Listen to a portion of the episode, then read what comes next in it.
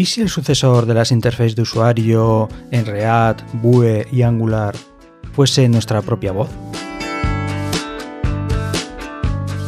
En este segundo episodio del podcast Píldoras Tecnológicas te voy a contar por qué creo que la voz puede ser la próxima interface.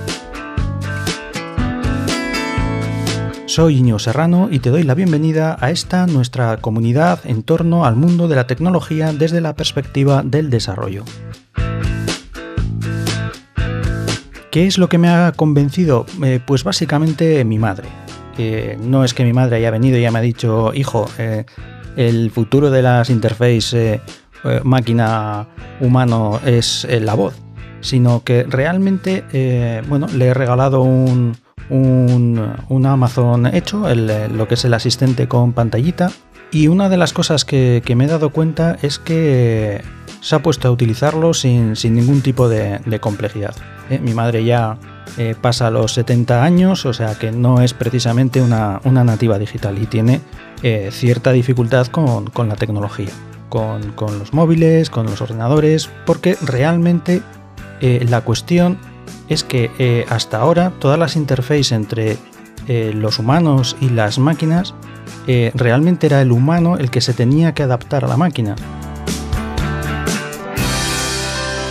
antiguamente en las eh, pantallas de host eh, con los menús eh, y hoy día con las aplicaciones tanto de escritorio como las aplicaciones web o los móviles en los que realmente tú tienes que saber qué opción le tienes que dar, si tienes que dar doble clic, si no tienes que dar doble clic, ese, ese botón que pone tres rayitas arriba que significa un menú, con lo cual realmente hay una cierta curva de aprendizaje. Pero al final estos eh, asistentes realmente lo que hacen es un procesado del lenguaje natural. O sea, realmente tú le dices eh, tal, oye, ponme una canción de no sé qué, ponme eh, una lista de música clásica, enciéndeme las luces, ponme un recordatorio. Y todo eso lo haces con lenguaje natural, hablando. Me decía mi madre que le daba la sensación que había una personita ahí dentro del aparatito, ¿no? Porque realmente lo que es la, comunicación eh, lo han conseguido bastante, o sea, es bastante, está bastante logrado. Entonces yo realmente creo que esto de la voz y de los asistentes virtuales puede ser el siguiente, la siguiente fase en las interfaces de, usuario, ¿no? Sobre todo porque ahora es la máquina la que se adapta al humano. Y eso simplifica mucho las cosas. ¿Y cuánto de buena son o cuánto de buenos son estos asistentes eh, virtuales? Pues yo la verdad es que creo que bastante. Eh, leí un, artículo, un informe que, decía que a día de hoy eran capaces eh, los, algoritmos, estas inteligencias artificiales, redes neurales, etcétera, etcétera, son capaces de, detectar o de entender el 95% de las palabras que se le dicen. Que eh, por lo que decían, es exactamente lo mismo que puede entender un, humano, ¿no? Porque no siempre oímos bien lo que nos han, lo que nos han dicho. ¿no? Sí que es cierto que un humano puede contextualizarlo y una máquina en ese aspecto todavía eh, le cuesta un poquito.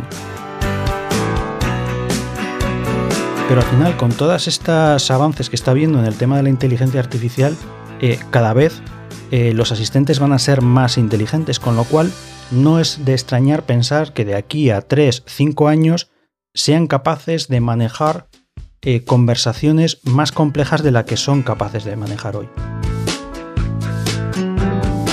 ¿Cuáles son los retos? Pues eh, para mí eh, ahora mismo, o por lo menos en el, sistema de Amazon, que es el que más conozco, que bueno, porque, porque es el que le he regalado a mi madre para que escuche música, el principal reto que, que tienen desde mi punto de vista es el tema de la privacidad.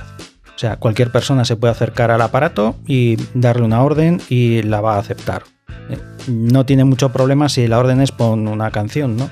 Pero si, por ejemplo, es eh, el estado de los pedidos en Amazon, pues hombre, si tienes algún regalo eh, para tu madre o así, pues igual se, entera, ¿no? Y eso pues puede ser un, un. Sí que es cierto que no, todas las, no en todas las situaciones una interface de voz es eh, lo más adecuado, ¿no? Porque claro, eh, hay, hay, veces no, en el trabajo no te vas a poner aquí a hablar eh, al, ordenador, ¿no? Cuando tienes compañeros sentados alrededor, ¿no? Pero en una, en una, en una casa, perdón, eh, pues a mí sí que me parece que puede ser bastante viable, ¿no? En situaciones en las que pues no tienes a mano un, un, ordenador, una tablet, un móvil, pues estás en la cocina cocinando y que te pongan un recordatorio, o estás en el salón y decirle que te ponga la música, y ese tipo de situaciones, consultas sencillas, a día de hoy eh, yo creo que, hay bastante recorrido y se pueden hacer cosas bastante interesantes. ¿Y tú cómo lo ves? ¿Crees que los asistentes virtuales son el futuro como, como pienso yo o tienes una opinión diferente? Y hasta aquí la píldora de hoy. Espero que haya sido de tu interés. Si quieres más contenido, no dudes en pasar por mi página web en www.inigoserrano.com con una N, no una ñ. Hasta el siguiente episodio.